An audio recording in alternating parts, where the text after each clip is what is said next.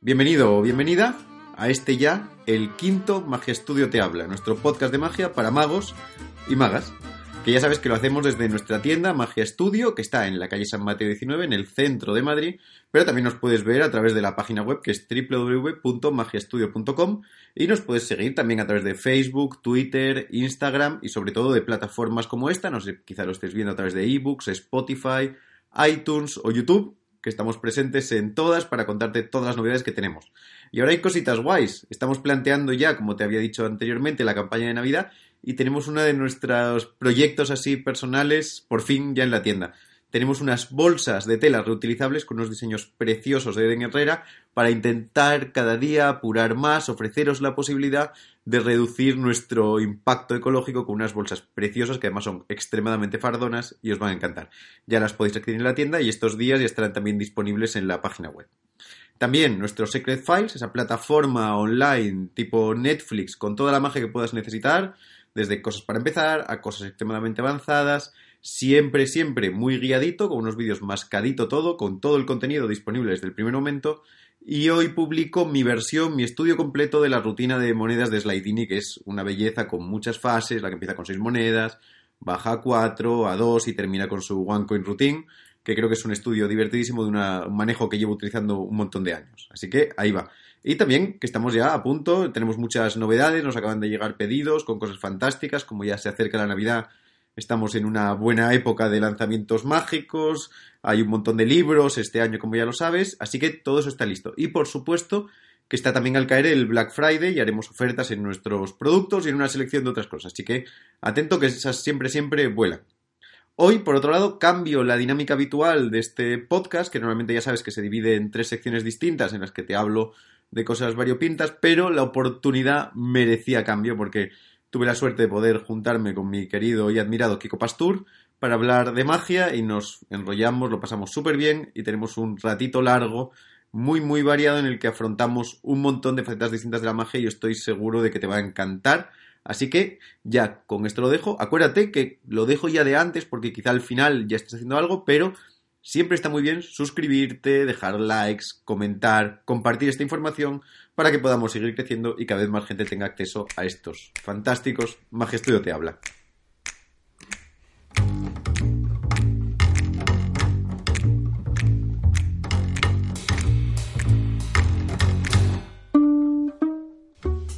Aquí estoy en la trastienda de Magia Estudio con Kiko Pastur, que vamos a hablar un poco de magia, de la vida y de cosas similares. Cosas importantes de la vida.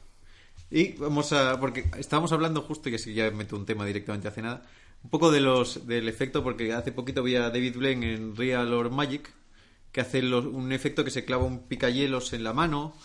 Y, la ruleta rusa con sí, picayelos, sí. Hacía la ruleta rusa y en la última fase, después de no pincharse, le explica a los espectadores que lo que quiere la gente es que falle y se atravesaba la mano con el picayelos y la gente, claro, se muere porque el tipo lo hace, ¿no? Y jugaba un poco con la idea que hablamos que es muy chula, que es que él lo plantea como un truco, como que tiene trampa, pero la gente tiene que convivir con la idea de que, de que no lo es. ¿no? Les enfrentan como a la magia. Sí, sí, es como ser mago real y tener que decirles, no, no, eh, es truco. Yo... es como vivir en el medievo cuando era, estaba prohibida, ¿no? O en la época de Merlín o en fin, o como Harry Potter con los muggles que no pueden hacer oficialmente magia, pero se apetece hacerlo y decir, no, bueno, era un truco.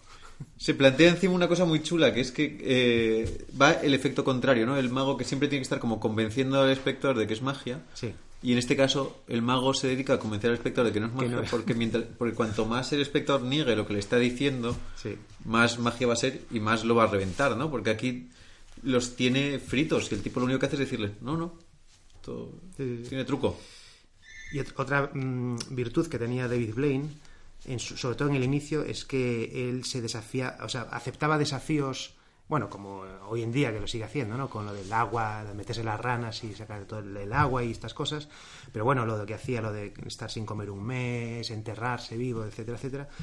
Y, pero la magia que hacía, aunque fuese cartomagia, la, digamos que el desafío era con respecto a él, no con respecto al público. O sea, para mí el desafío es que tire la baraja al cristal y atraviese la carta y aparezca en el otro lado. Y una vez que lo conseguía, en el cristal del coche, donde fuese, se daba media vuelta y se piraba, decía, ah, ah, ya está, se acabó, gracias. Y se quedaba el público solo, ¿no? Las cinco personas ahí, gritando desesperadas, y el tipo ya pasando del tema, o sea, yo ya lo he hecho, no, esto no es para público, bueno, sí, lo tengo que grabar y lo tendréis que ver, pero vamos, que el desafío era conmigo, lo he conseguido, por lo tanto, yo ya he cumplido. Hasta luego, amigos. Sí, sí, pero además el tipo convive mucho con terrenos súper distintos, porque en este especialista mezcla claro, eso, clavarse un picayelos o, tragarse dos peces, pero luego hace a lo mejor una fase ambiciosa, ¿eh? Sí, sí, al mismo espectador, sin cortárselo al mínimo. Y cosas también buenas y cosas más malas que el copón.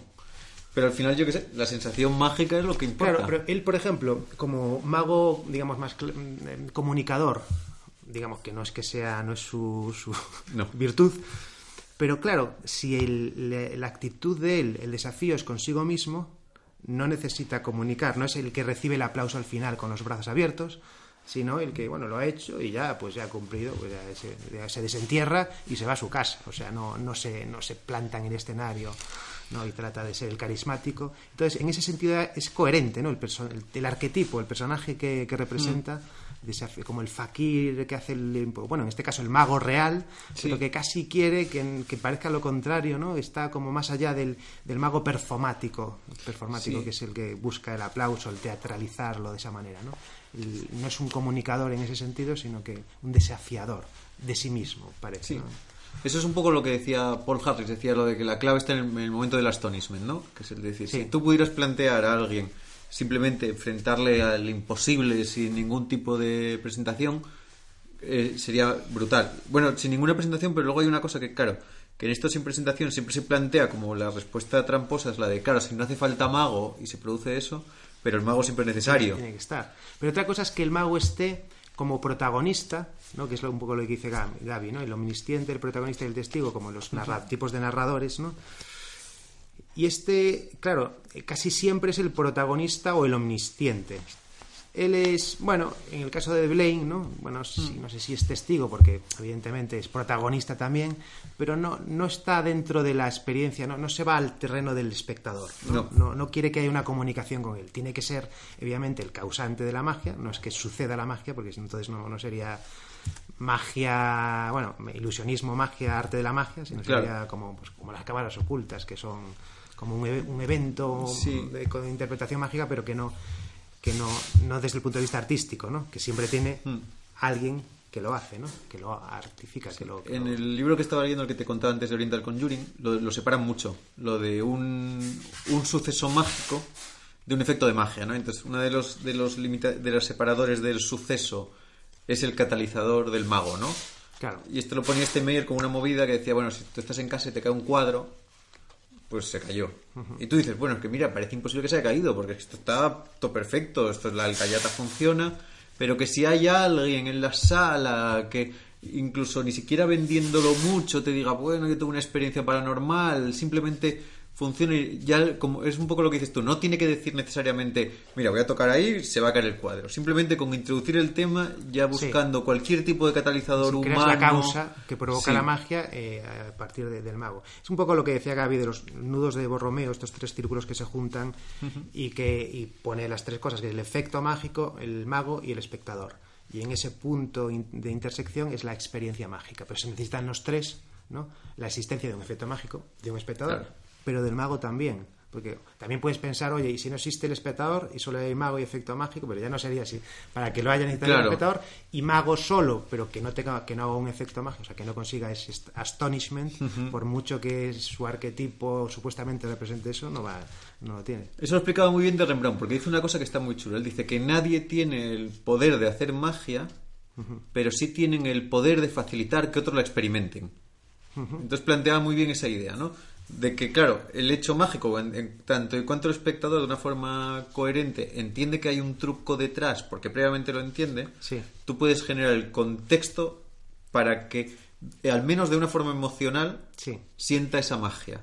Pero que tú no lo puedes forzar, al final es el espectador el que tiene el último punto de interpretación. Esto me recuerdo un poco, yo hace años hice un show que, que llamé mm, eh, Show de magia sin mago y era en el, en el espacio donde se hacían microteatro en Coruña, en una sala, bueno, ahora ya no existe, se llamaba La Tuerca. Entonces allí hacían espectáculos de microteatro, que es el formato este, que es en una pequeña sala, no sé, para 10 personas, 12, que, que ni siquiera están sentadas, no es el concepto de teatro, sino están de pie en las paredes y en el medio hay un actor, dos como mucho, bueno, y son piezas pequeñas, ¿no? De 10 minutos, 20 o algo así. Entonces yo viendo eso dije, joder, estaría bien este formato aplicarlo a la magia y, pero hablando un poco, teorizando con el, bueno, con los que estaban allí, que eran gente de teatro, diciendo, os estáis reduciendo los espectadores, el, el, actor, eh, aparte muchos de ellos ya eran de teatro de improvisación, con lo cual ya ni siquiera había un texto escrito, o sea, ya todo dice, ¿qué más se puede reducir? ¿no? y digo, claro, el espectador no, y si, y si quitamos al actor, o sea, podrían entrar en una sala tal y de repente que hubiese una obra de teatro, vamos a decir en este caso, entonces esta era la pregunta, ¿no? Entonces me miran con cara de, ¿de qué estás hablando? Y digo, bueno, espera, profundicemos en esto. Claro, para que haya una narrativa, algo que suceda, tiene que generarse un conflicto, tienen que ser conscientes que van a ver, pero si no hay un actor y que fuese real, no, es que hubiese un, compinche actor, que no, que realmente no lo hubiese, pero consiguieses que, siendo ellos los espectadores conscientes de que van a ver una narrativa, eh, una, una historia, pues crear un conflicto que se tuviese que resolver. Entonces dije, joder, el conflicto en, en, vamos, en teatro es más complicado, pero en magia lo tienes si sucede un efecto mágico de por sí. Entonces, con que suceda algo mágico, si subes a metes a unos espectadores en una sala, si el show, encima ya por ser más explícito, es show de magia sin mago, y ahí sucede algo de magia, aunque sí que está lo de los nudos de, Borromeo que decía de, Gaby, mm. está presente, pero de manera implícita. Sí, claro. O sea, sigue presente. Lo que pasa es que eh, de, otra manera. ¿no? no es esto de la magia con cámara oculta, que de repente ya sería otro, otro concepto, que yo creo que ya la experiencia mágica no sería la que entendemos nosotros como magos ilusionistas, sino pues de, bueno, mm. pues como, como broma si quieres, o como magia como, tomada como real, pero ya no es la misma experiencia, es otro... Otra, sí, sí, no, no va por la misma línea. Claro. Entonces, y entonces hacía, eh, claro, buscaba, busqué ahí, además esto lo hice como bastante, se hizo, se hizo 40 o 50 veces, ¿eh? o sea, que, fue evolucionando. Así, por explicártelo un poco, creaba un conflicto interno, decía, entraba en una sala, 10 personas, y había algunos sets, algunas mesas con algunas leyendas, o sea, inscripciones, ¿no? y con algunos objetos, pero no sabían lo que iba a pasar. Lo único que había en el centro colgando, una, una leyenda que decía, uno de vosotros tiene más información que el resto y es el responsable de que la magia se vaya a producir aquí. Solo podréis salir de aquí si descubrís quién es. Y la habitación se cerraba con un candado y eh, que era el juego final, que era el, juego del candado, por cierto, y supuestamente las, llaves eh, solo uno sabía quién era, entonces primero tenían que decidir quién era las otras se iban tirando encima por una alcantarilla, o sea, eran irrecuperables, hasta que supuestamente el que decidían entre todos, ¿no? y la manera de saber quién era era hacer esos efectos de magia para que se generase una suerte de suspicacia entre ellos para que pudiesen adivinar. Porque entonces, por ejemplo, un efecto era este de mm, el, bueno, que ves una caja con, con fichas del zodíaco y entonces dices tenéis que decidir entre todos la ficha, una ficha del zodíaco y dejarla fuera de este tablero, en el vaso, ¿no? Y luego abrir el cajón. Entonces empiezan a decir, bueno, pues no sé, dejemos la de Capricornio, por ejemplo. Y dice, no, ah, entonces eres tú. No, no, no, yo digo por decir a alguien, ¿no? Bueno, entre todos, me da igual. Ah, bueno, pues que sea Aries. No, entonces empiezan a, decidir, ¿no? Porque claro, algo democrático, al final, bueno, eligen una, pon que eligen Acuario, lo ponen ahí, abren el cajón y ven un papel, un papelito que dice, gracias, ¿no? A la influencia inteligente, no sé qué, es sabía que iba a ser, sabíamos que iba a ser Acuario, ¿no? Entonces que se empiezan a crear suspicacias. Luego había otros efectos, ya no te cuento porque había seis o siete efectos, algunos muy cabrones incluso para magos, y el último era este que te digo del candado. Este, por cierto, era el efecto este clásico de los imanes. Que sí, el de T-Waters. Efectivamente, ¿no? ese que tengo ahí, que no, nadie lo va a estar viendo, pero esa caja enorme que está ahí es ese juego que son que todas las piezas tienen por debajo imán con clip. Sí, tú abres la que se levanta, y la que se levanta es la que cae y cuando abres efectivamente. Es muy súper ingenioso. Todos tenían ese, ese elemento y luego a, medida que lo fui haciendo fui creando más capas de diabluras para que fuesen esos porque era como un experimento social, realmente ninguno. Claro. Era, era pero al final Pero bueno, está la presencia del yo desconocido, ¿no? El otro... El, supuesto, bueno, Sí. compincho, persona que tiene más información que tienen que descubrir quién es. Sí. Entonces, yo cuando empezaba el show decía, bueno, este es un show donde vais a entrar en la sala, llegan 10 minutos, 15 antes o 20, lo que sea, y, y digo, yo u otra persona, daba igual, pero bueno, eh, os tengo que dar información individualmente a cada uno. Entonces vamos a entrar aquí en una sala aparte, sois 10, bueno, pues el primero que pase un momento es un minuto solo. Entonces eh, le decía, bueno, eh, uno de vosotros, le decía como así, va a, ser- va a tener más información, pero tú no vas a ser. Se lo decía. Eso sí, eh, tengo que sugestionarte un poco para... Eh, ¿No crees en la, en la inducción hipnótica rápida? Dice, no, bueno, entonces dame la mano, le hacía la sacudida a este, Sí. una, una que a veces, por cierto, funciona, ¿no? Veces. entonces hacía eso, cierra los ojos, no sé qué, luego le decía, eh, vuélvelos a abrir y de... eh, has- eh, ¿Recuerdas lo que te he dicho en los últimos 40 segundos? Habían pasado 10, ¿no? Para generar una suspicacia. El tío dice, ¿cómo, cómo en los últimos 40 segundos? Dice, no, no, perfecto, le digo, ¿no? Puedes salir, ¿no?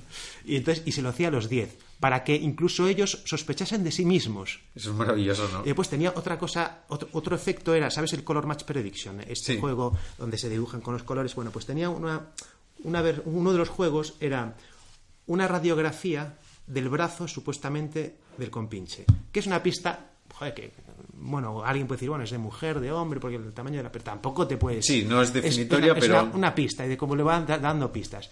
Pero tenían que colorear cada uno un hueso, no sé qué, de, la- de los dedos, de todo, ¿no?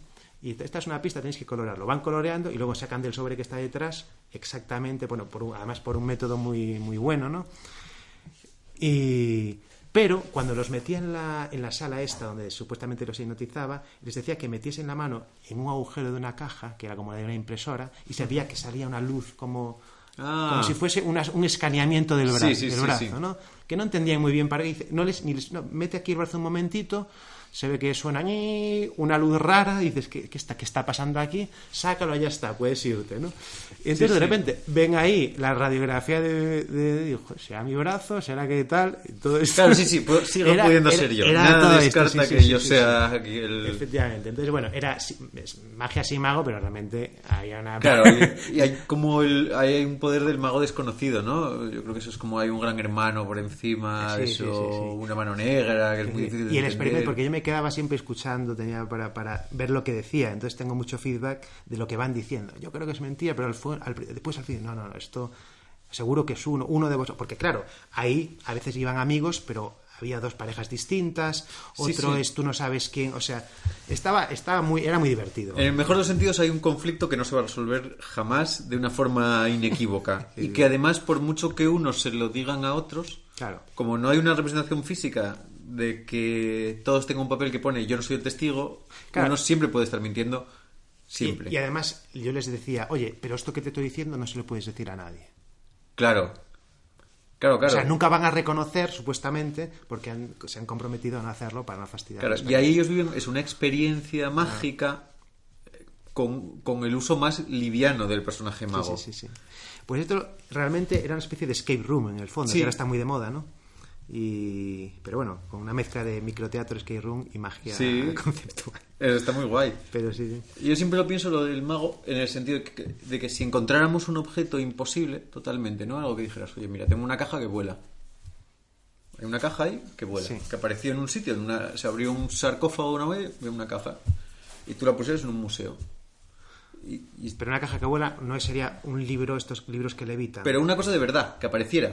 Un objeto que dijeras tú, mira, está, se ha encontrado una movida que desafía todas las leyes de la física y Como está. si fuese una pieza extraterrestre Sí, sí, sí. que está levitando ahí en medio de... Y alguien la encontrase. Ajá. Dijeras, esto contraviene todo lo que pensamos. Y alguien la pusiera en un museo y dijera, oye, podéis venir a ver la piedra que, Que levita. que levita. La gente iría y fliparía, pero no sentirían la magia en ningún caso. Las sensaciones irían por otra línea totalmente distinta.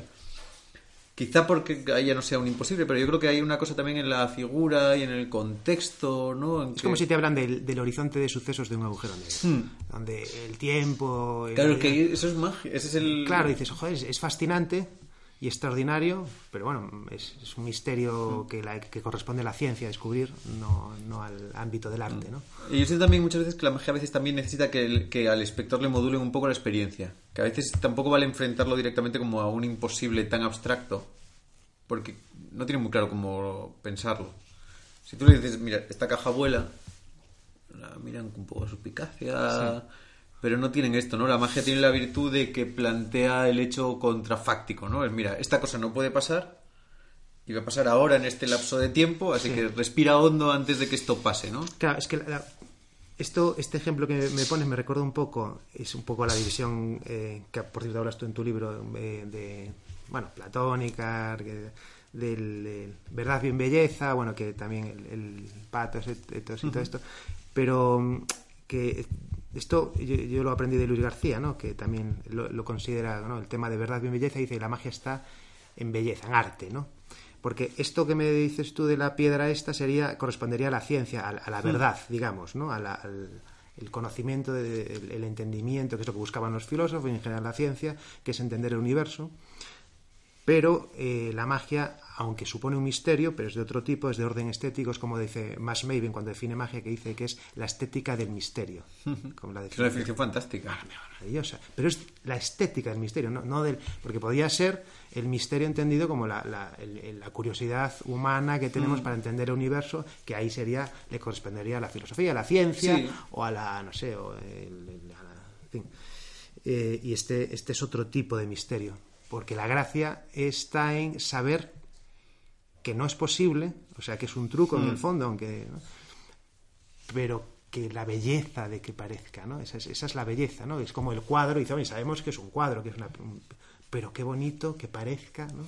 Y, co- y- y la belleza de eso. Entonces, Eso es curioso, ¿no? Que la magia tenga, que tiene la necesidad intrínseca de que el espectador sepa que es un truco. claro. Porque si no, la experiencia no se puede producir. Pero con una película, un cuadro o cualquier otra cosa. Eso lo explica muy bien Mairata cuando lo decimos, ¿no? Siempre dice que, que- que si no hay ficción, no hay magia. La magia tiene que partir de que no es verdad. Pero no, no ficción, conciencia de la ficción. Sí, claro, claro, eso sí, sí, sí, tiene que ser, el espectador tiene que ser consciente de ello, porque sí. si no, no, porque como eso ya aunque es una luego, parte del aunque mundo luego dentro del, del espacio de representación esté inmerso en la experiencia y no se plantee eso. Pero, Claro. pero de fondo, fuera del marco, ¿no? Eh, de- tiene que haber un remanente de la conciencia de que está o sea, dentro de una película viendo Sí, cosa, lo que- eso es un poco, justo cuando hablábamos de lo del juego, el Huizinga lo plantea de una forma súper clara con el círculo mágico, ¿no? El tipo dice, "El- en el círculo mágico es un entorno en el que entras, asumes las reglas del juego tal y como se plantean, con la realidad que se crea, pero sabiendo que siempre tienes la libertad para dar un paso atrás y verlo desde fuera, ¿no? Y que la clave del, del círculo mágico está en que asumes libremente esa situación. Sí, sí, sí. Y eso es lo que le da toda la potencia, porque en el momento en el que tú puedes saber que estás fuera, Y además aceptas las reglas de juego, que esa es otra cosa que a veces cuando no queda el círculo no está definido, eh, que pasa mucho en magia de calle o magia en contextos de magia donde no hay un espacio escénico tan limitado, magia de bar, por ejemplo, este tipo de historias, que como no está tan definido, el espectador siente que las reglas las puede poner él y dice, no, déjame la baraja que la quiero mezclar yo. Entonces, en el fondo, la, no- debido a que el contexto de juego no, no está definido, porque, oye, aquí el juego consiste en, Ah, que- sí, claro. en unas reglas, que es tú mezclas cuando yo te digo, cortas por aquí, pero, pero no, no, no te metes la baraja en el Claro, no te puedes ir con ella, No te vas, claro, hay unas reglas y si las aceptas jugar, jugamos, ¿no? Eh, entonces, eso de- también ayuda a la propia idiosincrasia de, ¿no? de, de- de la, de la logística de los elementos y las condiciones que favorece incluso a veces hasta el propio método, ¿no? Para que no estén con la pega de que son ellos los que quieren intervenir Sí. y cambiar las reglas. Porque entonces, oye, rompemos la baraja y aquí la y juego revuelto. Es que en realidad el papel de, en la magia del espectador, bien planteado, es súper fantástico para él. Porque Parte de una aceptación. sí, hay una aceptación positiva. Que, no les, que, es- que saben que su juicio crítico, cómo lo pueden aplicar y cuáles son las fronteras. Que tampoco son muy desgastantes. Porque no es como que te- a ti te plantean, como hablábamos, en un escape room. Y te tienes que resolver este puzzle. Sí, sí, sí. O te, yo te pongo un crucigrama.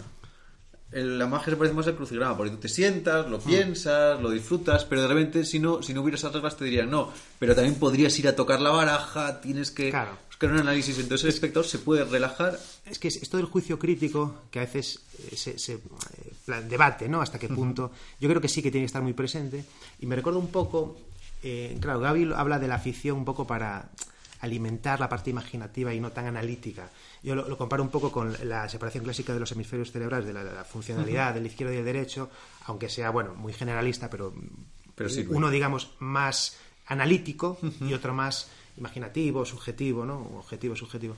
Pero claro, la magia obviamente necesita el objetivo, el juicio crítico, y entonces esta parte, digamos, de, imaginativa, si estás en contexto de juego, cuando estás en contexto de juego, necesitas que sea crítica, porque si no, van a estar los dos, como funcionan los dos hemisferios, en conjunto, lo que no puedes es sobreestimular uno, porque el otro necesita necesita contextualizar y decir, oye, yo necesito eh, imaginar, entender, eh, o, bien o criticar, o bien contextualizar, que es la parte, no digamos, holística del, del, derecho, en este caso. Que es Entonces, la ficción se lo da el juego, porque dices, cuando juegas a un juego de rol o de lo que sea, tú estás en, el medievo, ¿no? Sí, sí, claro. No, estás... con el juicio crítico de decir, esto es el medievo o no lo es, porque estoy aquí en realidad. No, no, estás dentro de que estoy en el medievo, ahora tengo que ingeniármelas, tengo que ser muy crítico, de, pero dentro de las reglas del juego. Con lo cual está muy estimulado, están los dos muy estimulados, con lo cual están, entre comillas, felices. Claro, cada uno tiene su labor cumplida. Claro, efectivamente. A mí me gusta mucho porque, claro, a mí sí que me parece que cuando se hablan de ficciones en magia, se plantea una poética narrativa y estética, al espectador le permite una cosa fantástica y es tener un marco de contexto. Porque la magia muchas veces, el problema para mí, bueno, que no es un problema, porque luego la magia muchas veces lo supera por los hechos, es tan abstracta, ¿no? En sí, el objeto, la elección de una carta, los procesos físicos, que para el espectador tiene que estar como decodificando también un lenguaje que por repetición todavía no entiende muy bien, ¿no? Y cuando se plantea esa poética le das un lenguaje que más o menos puede asumir a su mundo interno, que siempre puede tener unas correlaciones y le permite ya crear ese marco del imposible, ¿no? Porque yo, ah. si yo lo pienso de una forma lógica diría, a mí me gustan mucho las presentaciones y que la magia tenga ese contenido, pero si yo me lo planteara en frío diría, para que la parte lógica funcione debería eliminar eso totalmente. Sin embargo, luego me doy cuenta que no funciona de esa misma manera. No, claro. Claro, porque al final es que se pierde la gracia si, si la lógica de alguna manera no está presente. Lo único que es que esté presente dentro del área que nos interesa. ¿no? Mm. a, mí lo que me pasa es, me parece que es eso, ¿no? Que, una buena presentación crea unos hace que el cerebro se active de una determinada manera que le permite vivir la experiencia desde un punto de vista mucho más positivo. Porque, porque yo creo que ahí el espectador siente, al menos quiero yo pensarlo, que siempre está ganando algo en la transacción. Hmm aunque en el fondo sepa que él no va a salir sabiendo cómo funciona el juego, sabe que la experiencia que vive al menos es real, ¿no? Que eso es la, yo creo que esa es la clave, ¿no? De una buena presentación, que, que hace una experiencia que es verídica eso es innegable, ¿no? Si un tipo le cuentas una historia que le traslada a ese mundo, hmm. luego abre una trampa y habrá todas estas cosas, pero la experiencia... Sí, sí, es, como una emoción. Sí. No, no se plantea si la tienes o no la tienes. Si la tienes, la tienes, es real porque no, no es, hmm. impepinable, ¿no? Eso está claro. La experiencia, la, la emoción, el, esa es real. Esa no... Hmm. Es ese caso, ¿no? De cuando yo veo gente, por ejemplo, en los casos de la gente que utiliza bien las emociones de los espectadores, nunca salen con la sensación de cómo, del engaño como tal. ¿No? no porque, porque da otra connotación diferente al mago también. Es un poco, es el guía de un viaje frente al que te enfrenta. Sí, claro, el tema del engaño, de la frustración que siente el espectador por sentirse engañado de alguna manera, porque el, el, misterio, vamos, el, el, secreto no se resuelve. Claro. Es lo que dice Tamariz que diferencia la narrativa de la magia. Que, hay un conflicto que nunca se resuelve. Hay un conflicto, mientras en la narrativa hay un desenlace que resuelve el conflicto. En este caso no es un misterio, es un, bueno, es un misterio en el sentido de cómo, qué es lo que va a pasar, cómo se va a resolver el conflicto y, el desenlace es cómo se resuelve. A lo mejor es que ha muerto, no, no, ha, no ha obtenido, pero por lo menos sabemos. Sí, hay una resolución. ¿Cuál es el, sí, el desenlace de todo eso? En magia se queda cortado, en seco, como un interruptus y eso claro, a nivel intelectual, al menos, ¿no? desde ese hemisferio analítico, si se va del marco de ficción, desde el otro lado, ya desde fuera, puede crear una frustración o una lucha ¿no? una por parte de ese. Entonces, ¿cómo lidiar con eso? Es una de las grandes preguntas ¿no? que todo, todo mago se hace. Una, yo ahí eh, tengo algunas respuestas. Una mira, te cuento una de las últimas que me parece más interesantes. Aunque bueno, muchas no, no, o sea, evidentemente jugar con la ficción, con la narrativa, eso digamos que diluye, en mi opinión, ¿no? Hace, suaviza. Sí, la- claro. la- la- digamos, porque, pero eso es porque te acerca más al mundo de ficción, o sea, crea un grado de inmersión en la experiencia que hace que mientras las estás viviendo no Sí. te estés planteando. Luego, yo, cuando ya sales del teatro o te vas a tu casa, bueno, pues ya es otro tema. Pero, mm, pero esa es una línea, ¿no? Eh, o la ficción de Gaby, ¿no? Crear un fenómeno. Entonces, otra es la estética, ¿no? Que eh, si es estético, o sea, si, se, si, si entran.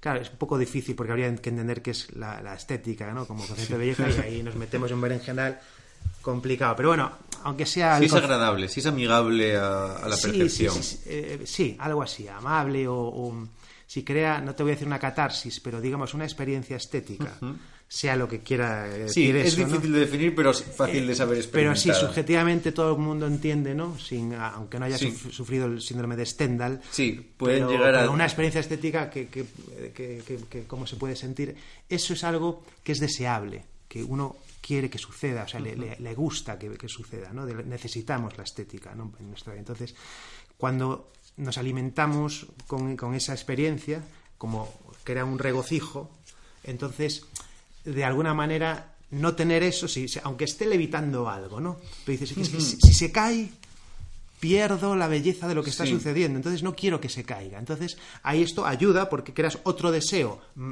más fuerte, bueno, en el mejor de los casos, que es más fuerte. Entonces, yo eh, pensando, vaya, es un, un campo que me encanta, el tema de jugar con la estética, que desde el punto de vista visual, como hacen los, bueno, los, números, los números visuales, eh, por los movimientos, o tanto por el concepto, o a lo mejor narrativo, intelectual que se está planteando, que tiene a lo mejor un doble sentido, juega con, la, un poco con el humor o con lo que sea. Pero luego me di cuenta, hablando con, bueno, con- eh, entendiendo la estructura de Tamariz, ¿no? Diciendo, estaría bien que hubiese un desenlace, pero un desenlace que no fuese en contra del conflicto mágico, porque claro, si el conflicto mágico eh, a lo mejor el- estás hablando, estás haciendo algo de humor, ¿no? Y de repente se convierte en algo tan divertido que uno empieza a reírse y- Claro. y, eso tapa Sí, sí, la emoción de la- del asombro, que es la propia. Claro. Entonces, diría, entonces no me, no me gusta mucho. También me pasaría eh, con la narrativa. La narrativa es, si, si digamos, planteas un conflicto narrativo Sí. que tiene su propio interés, aquí el, el conflicto, el- esto lo comentaba Tamari- Ta- Tamariz, ¿no? que es el, en- que el- te proyecta hacia el desenlace, hacia el futuro, mientras el conflicto del efecto hacia el pasado, Sí. porque no quiere entender las condiciones. Se, se va hacia, oye, pero esto no estaba así, ¿cómo puede ser que Mm. tenía mano cerrada, entonces qué pasaba antes? Entonces, como que divide la atención, puede ser, ¿no? Y, Sí, claro. y son conflictos distintos. Entonces digo, ¿habrá algún conf- conflicto que sea compatible? Es como que una fórmula unificadora, ¿no? Como en las ciencias, ¿no? Una, una fórmula que junte la teoría de la relatividad y con la cuántica, una, una com- Y entonces yo encontré una que creo que funciona, pero, pero y que creo que tengo la fórmula. es, es como decir, tengo mc al cuadrado, lo que no tengo es la bomba atómica todavía, ¿no? Que ese es otro paso. Sí, sí, sí, La fórmula yo creo falta- que sería la siguiente, es si el conflicto que se provoca, que, que supone el efecto, em, supone, o sea, el hecho de que suceda crea un, un algo deseable, un deseo, puede ser a nivel consciente o inconsciente. Si fuese inconsciente habríamos del, del símbolo, ¿no? Lo que dice Tamariz del tal, pero puede ser consciente. Yo esto lo, lo un poco lo me vino leyendo a Jodorowsky, ¿no? El tema de la psicomagia, porque hay, digamos, em, eh, como un poco la propuesta de Tamari de decir, bueno, todos los efectos clásicos están asociados a símbolos, ¿no? Eh, tipo, pues la libertad, etcétera.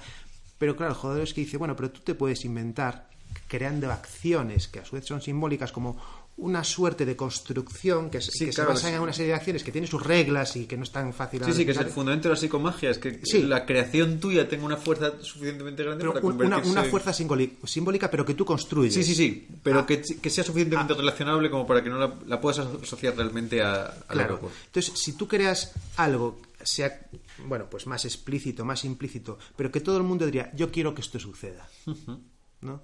Eh, si quieres que suceda, entonces, la única manera de que suceda, o sea, de, de que se cumpla ese deseo, es a través del efecto de magia. Si, Sí, sí, consi- claro. si consigues eso, entonces, claro, de repente una, se, se autocancelan las dos cosas, porque si el deseo es tan fuerte Hmm. eh, como para que suceda, y esta es la propuesta de presentación, entonces, cuando suceda el efecto, se provoca la completitud del, del- del deseo. Porque el, el- el- hecho de que se corte sin que haya esto por medio crea lo que, eh, bueno, tanto en marketing como en, en, eh, bueno, en, eh, etcétera, que es el tema de lo que queda incompleto, que necesitamos completar una Por acción. supuesto, claro. O cuando se plantea una tarea, una acción, el hecho de no completarla crea un- una tensión. No, aunque no sea de magia, ¿no? Cualquier tarea sí, que, sí, se, sí. que se empieza, tú empiezas algo, una tarea, si la dejas por la mitad y dices, joder, te quedas con Ahí una, hay- una tensión de la frustración de lo ina- inacabado. Pero que la acabes y para que acabes el efecto de magia, en realidad para, es, es satisfacer un deseo. Sí. Si lo satisfaces, se, se- se acaba, se completa la, digamos, el planteamiento. El nudo es, el, el conflicto es el deseo, dices, oye, esto Hmm. no- sería muy deseable que sucediese, pero es un deseo mágico, es un deseo imposible. Entonces, para que suceda, bueno, esto es muy... Pero sí ti- tiene- ti- tiene- se ramifica Sí, muchas pero otras- sí tiene todo el sentido, porque yo pienso mucho en el término de, de lo estético. La magia que es eh, extremadamente estética y que es uno de sus funcionamientos fundamentales es por conjunto gestual o de palabras que hace que eso ocurra, ¿no? Para el espectador hay una especie de curva que marca la estética de la belleza que cualquier forma que revelara el truco de fondo iba a romper de una forma irremisible. Claro. No si tú haces este como, como un Matrix o algo así, haces una movida y de repente algo se ve, Claro. para el espectador ese reto lógico perdió para el otro lado, porque, el, porque siente que perdió el goce total de la experiencia planteada, ¿no? Claro, es que a veces esa es- est- estética puede ser precisamente lo deseable. Porque puedes plantear algo y decir, oye, sería maravilloso que sucediese. Claro, tiene que ser una propuesta que no sea porque tú lo digas. y Claro, digas, no, no, "Bueno, tiene que haber bonito". O sea, tiene que ser algo... Claro, porque podemos pensar en la levitación, cosas que ya de por sí, que representa volar, aunque sea más metafóricamente, aunque sea una, vamos, un papel que vuela, pero eso se extrapola. Pero eso, digamos que ya viene dado, ¿no? Lo difícil es encontrar en un juego que es un collectors, ¿no? O sea, dices, Sí. ¿y, y aquí de qué carajo hablo? Para que este, este suceso mágico sea parta de un deseo mm, que sea, eh, como se dice, In- in- que no puedas decir que no, ¿no? Que, que te- Sí, que sea tan- irrenunciable. irrenunciable, efectivamente. Sí, sí, claro, porque... Es- es que- eso es lo difícil. Sí, claro, no, hombre, no, verá, lo otro, Claro. claro, sí. Lo que pasa es que esto ya va más allá de la magia, de, de la ficción, ¿no? Pero la ficción es algo mucho más abierto. Lo que plantea Gaby es crear un fenómeno, pero claro, no te dice si es que tenga que ser estético, que simplemente que tenga una causa. Sí, que hay una causalidad que el espectador pueda agarrarse Lo que pasa a... es que puede ser, puede darse que sea efectivamente una causa ficcional, pero no deseable Ah, bueno, claro, o, o indiferente claro. Que... o, o sugerente, pero no tanto como para su- supeditar que eso es una cosa efecto muy habitual a la en las satisfacción de ese deseo. mal creadas, ¿no? Porque la, la ficción es un término tan atrayente a la hora de crear magia. que Demasiado amplio, a lo mejor, Claro, que hay muchas veces que vemos que cualquier ficción vale Claro. y muchas son blanditas. Sí. Es como para- hay una ficción, pero el espectador, pues mira, Claro. no. Y, y la- el tema es crear la, la expectativa de partida. O sea, que el disparador, o sea, porque es planteamiento, pero enseguida el conflicto es el disparador. es, Oye, Sí, pero sí. ¿y si llegásemos a esto? Que dices, joder, aunque sea a nivel metafórico, pero, Sí, sí. pero si lo, pero entonces, pero, ostras, ahí sí. Y de bueno, pero para resolverlo habría que esto tendría que pasar así y no, y no puede ser. Y dices, joder, es verdad, no puede ser. Pero bueno, estamos en el mundo de arte, aunque sea hazlo con trampa, me da igual. Sí, Pero sí, sí, la necesito, gente- necesito, aunque sea solo metafóricamente, a Mm. través del arte de la magia, satisfacer este deseo. Y esto es la psicomagia, satisfacer un deseo que Mm. realmente necesitamos y encima a nivel estético, o sea que, claro, a mí me encajan las piezas. así. Claro, por eso, por ejemplo, mira, uno de los juegos que funcionan mucho son los que van por repetición, los que mantienen la unidad formal entre las repeticiones. Y es porque yo creo que hay una modulación del mundo del espectador. En la primera puede haber esa parte lógica que choque. En la segunda ya es, si quiero volver a ver esto, Una ambiciosa, por ejemplo. Claro, una ambiciosa, por ejemplo, en el sentido como la de Vernon, ¿no? Que tiene esa unidad tan grande, ¿no? Que, que la estructura, por ejemplo, está hecha suficientemente bien como O- para... un aros chinos, tal vez. Unos a los chinos también. No tendría tan claros a los chinos, porque el- me parece que... Hay más heterogeneidad en, en Sí. la, en la, tra- Sí. la Sí. de los... Sí, sí, sí. Podría ser más cerca de unos Assets de Hofzinser, de unos McDonald's. McDonald's, que se repite tres veces. Sí. Esa es la unidad mínima de repetición. Sí, que es la unidad mínima, porque bueno, dos sí. no da para... sí. Pero cualquier cosa de ese tipo, ¿no? Porque es verdad que para el espectador, en el primer... Hay un momento yo creo que en el que la duda pasa al asombro al quiero revivirlo, ¿no? Hmm. Y si tú le propones a unidad formal, yo, yo siempre... Además, cuando la gente veo secuencias ambiciosas, que pienso, ¿por qué esto funciona tan bien? Hmm. O, o la carta al bolsillo, ¿no? La homing cara al bolsillo tipo Carlyle, que aunque repite dos, pero bueno, Hmm. luego hace el golpe final siento que para el espectador está ahí la comodidad de poder volver a vivir cada vez con menos tensión ese momento. Que puede vivirla con mayor satisfacción mágica.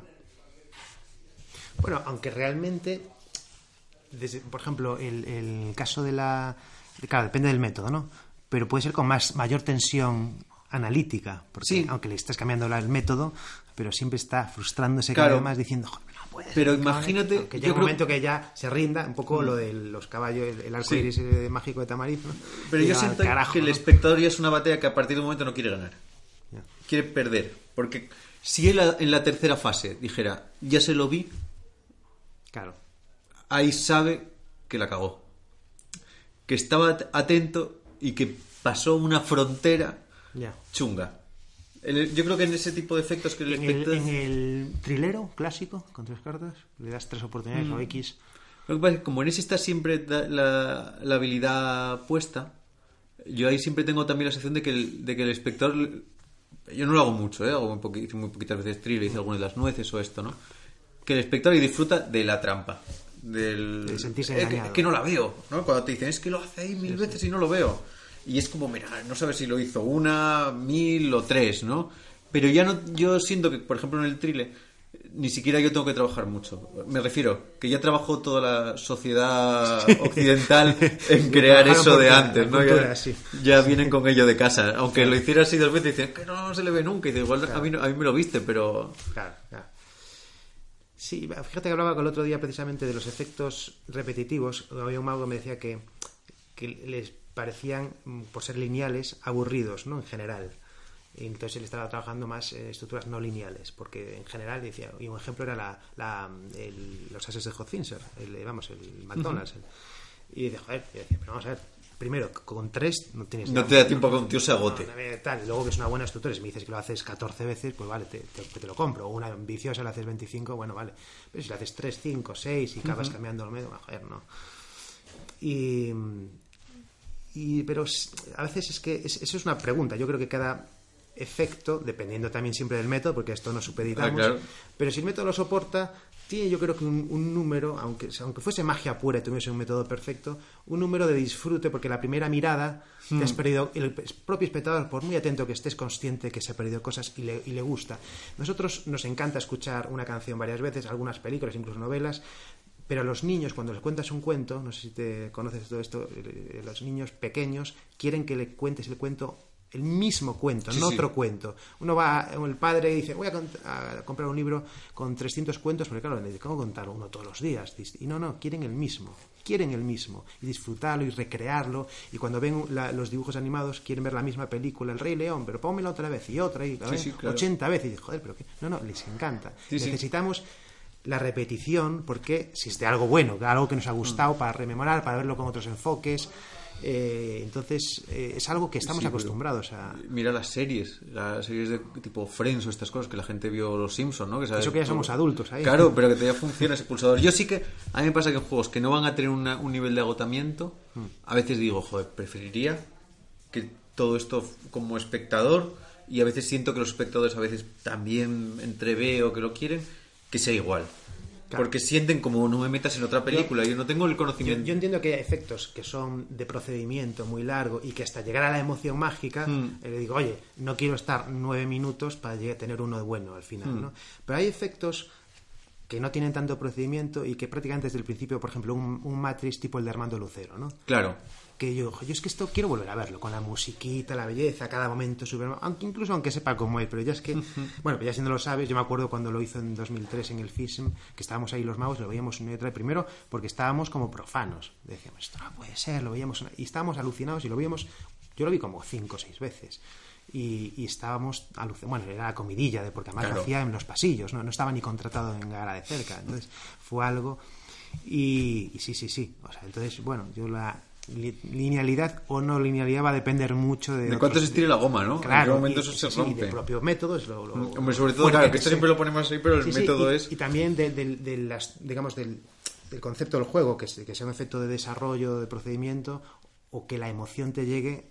Porque al final lo que queremos no es el efecto en sí o el número, sino la emoción, revivir la emoción. Sí. Entonces, ¿cuándo se provoca la emoción? No, es que necesitas trabajar intelectualmente 10 minutos y dices, bueno, eso. Yo siempre con los efectos de repetición tengo una duda, que es eh, que me digo, si yo le pudiera decir al espectador cuántas fases tiene esto desde el principio, ¿cómo lo iba a vivir? ¿No? Porque a veces veo secuencias de agua y aceite que tienen siete fases, Sí.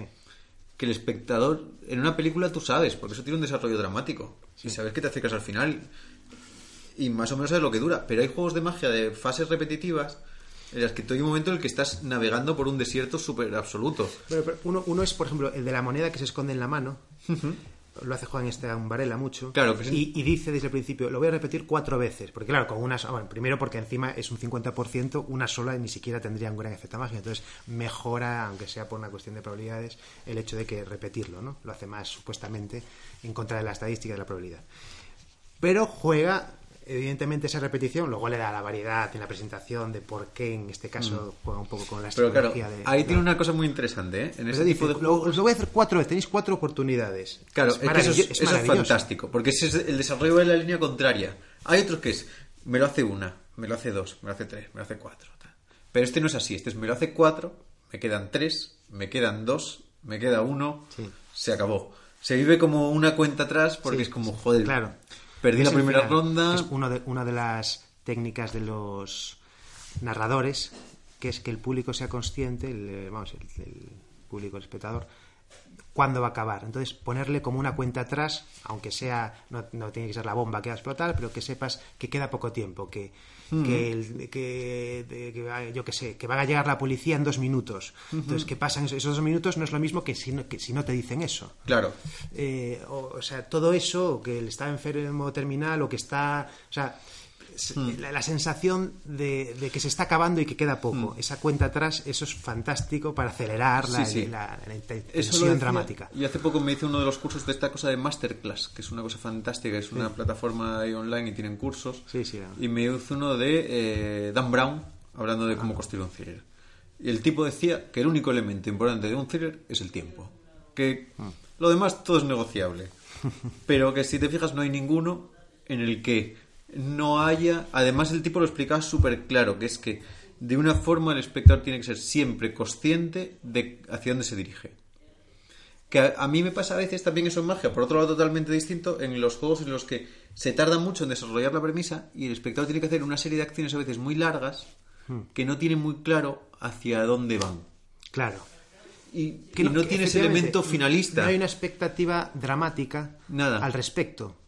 O sea, Claro. Hombre, presuponen que va a haber algo mágico al final, pero dice, bueno, pero para, para que me entere de esto he tenido que mezclar cuatro veces, girarme, pensar cuatro cartas, el otro tal, ha pasado media hora aquí y no sabemos, no sabemos de qué va. Y, y saben que esa incomodidad no es deseada.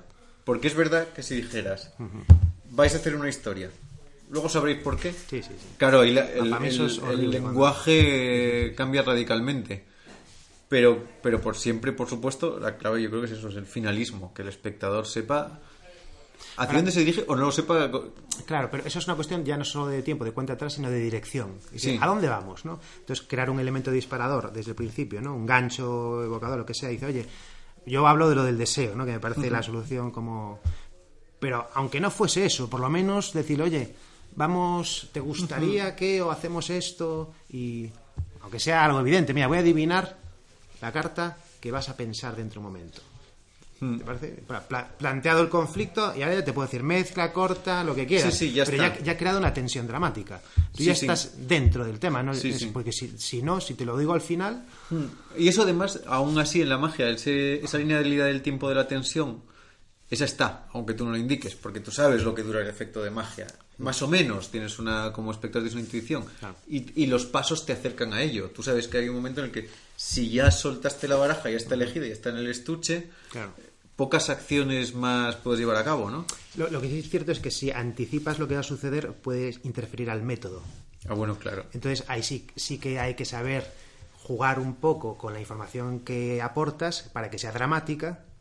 Es decir, a lo mejor no le voy a decir, mira, te la voy a adivinar de esta manera, pero sí algo que cree ese, esa tensión, Claro. pero que sea suficientemente ambiguo para que no interfiera el método, para que no te lo estropee. O sea, hay, de- hay algunos métodos donde, donde que soportan perfectamente Claro. la invisible, por ejemplo. Da igual lo que digas, Claro. que se la van a comer sí o sí, ¿no? Claro, y si esos juegos tú los planteas de esa dureza, a mí me gusta mucho esa dureza tipo la invisible, es decir, mira, hay una carta ahí vuelta en el medio y es la que vas a nombrar. Claro. El método, con un método Claro. tan bueno. Que tú le puedes decir al tipo, mira, va a o pasar. sea, cualquier present- cualquier sí. Y digas lo que digas, vas a tener que convivir con ello después. Sí, sí.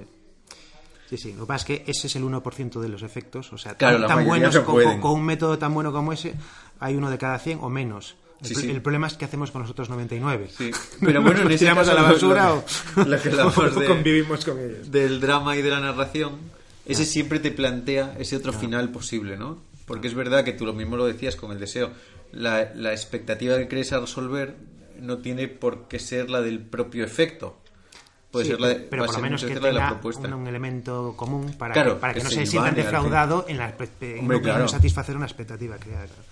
Que, aunque sea a nivel metafórico o a nivel. Bueno, pero sí, sí. Sí, pero estético, yo de todos modos pienso en eso, que aunque muchos métodos no aguanten, muchos procedimientos de efectos encaminan casi tanto al efecto como si tú lo dijeras. Quiero decir, ya, claro, a medida que la cultura mágica aumenta un poco, ya sabes, porque ya, porque los patrones estéticos están definidos.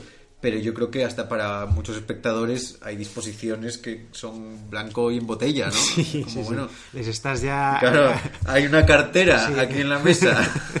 Dices, bueno, pero a veces precisamente consta de eso, ¿no? Es permitir que el espectador sea él el que descubra de qué va esto, ¿no? Entonces le, le es más abierto, ¿no? El, el tipo de conflicto no, no se lo das masticado. Eso es fantástico. Porque yo no sé a quién veía hace poco que pasaba algo así, ¿no? O algo más improvisado, decir, ¿qué queréis que pase? ¿no? Ah, bueno, Tipo, eso, claro. Los desafíos como lo de Pete Harley, los Sí, desafíos los provocados. provocados. ¿no? Sí.